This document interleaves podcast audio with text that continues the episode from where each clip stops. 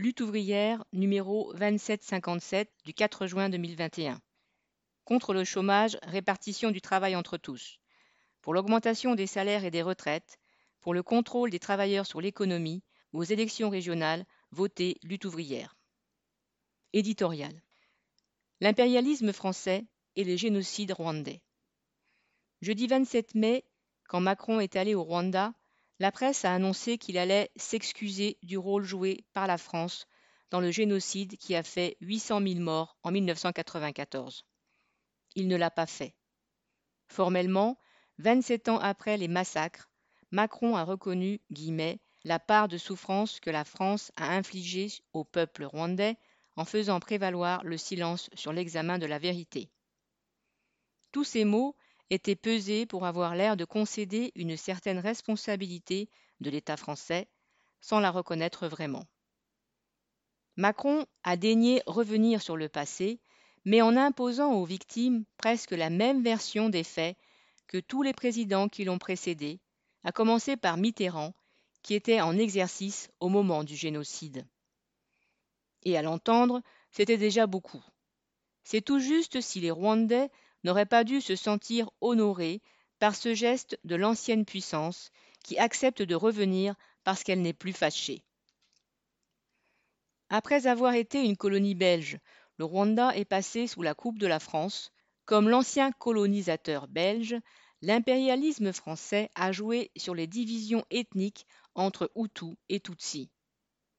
Le régime autoritaire du président Abiyarimana, en place juste avant le génocide, s'appuyait sur des membres de l'ethnie Hutu et permettait à la France, qui le soutenait, d'avoir une position forte dans cette région d'Afrique. Face à ce régime, le Front patriotique rwandais, qui ralliait les opposants, s'appuyait, lui, majoritairement sur l'ethnie Tutsi, avec le soutien de l'impérialisme anglo-américain.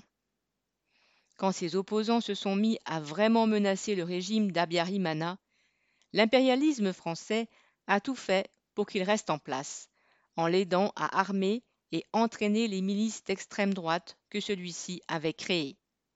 Et ce sont elles qui ont semé la terreur et commis le génocide, dont les victimes ne furent pas seulement les Tutsis, mais aussi les Hutus opposants au régime. Aujourd'hui, en affirmant que le temps de la réprobation avait suffisamment duré, Macron a officialisé le retour de l'impérialisme français au Rwanda. Ce n'est pas que le Rwanda représente aux yeux des capitalistes français un intérêt économique important, c'est surtout qu'il fait partie de sa zone d'influence. Et même après la mort de centaines de milliers de personnes, dont il partage la responsabilité avec les milices génocidaires, il considère encore qu'il est là-bas chez lui. La France a perdu son ancien empire colonial, mais elle a maintenu sa domination sur les pays qui en sont issus, sous une autre forme, veillant à ce que leur régime lui soit favorable, en les soutenant financièrement et militairement. Elle a pu le faire d'autant plus que les États-Unis, qui sont devenus l'impérialisme dominant, et incontesté depuis la Deuxième Guerre mondiale, voient un intérêt à ce que la France prenne en charge le maintien de l'ordre dans son ancienne zone coloniale. Alors, au Mali, au Tchad, en Côte d'Ivoire et dans plusieurs autres de ses anciennes colonies, elle maintient en permanence des troupes. Plus de 5000 soldats français sont présents au Sahel, au nom de la lutte contre le terrorisme, en réalité pour soutenir des dictateurs liés à la France. Et dans tous ces pays, les richesses minières et agricoles sont pillées par des groupes industriels des pays riches, en particulier français. Total a la main sur le pétrole du Gabon et Orano, entre parenthèses ex-Areva, sur l'uranium du Niger.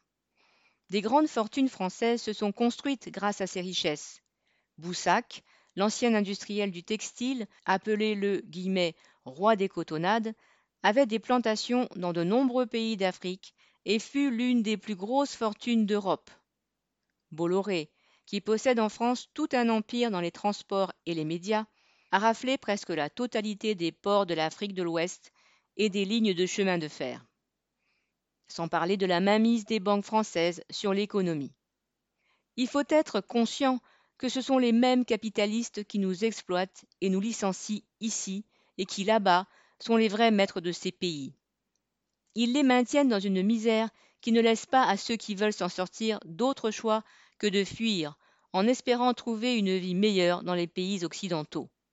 Comme ces milliers de migrants qui ont risqué leur vie en tentant de rejoindre à la nage l'enclave espagnole de Ceuta. Notre sort à tous, travailleurs du monde entier, est lié.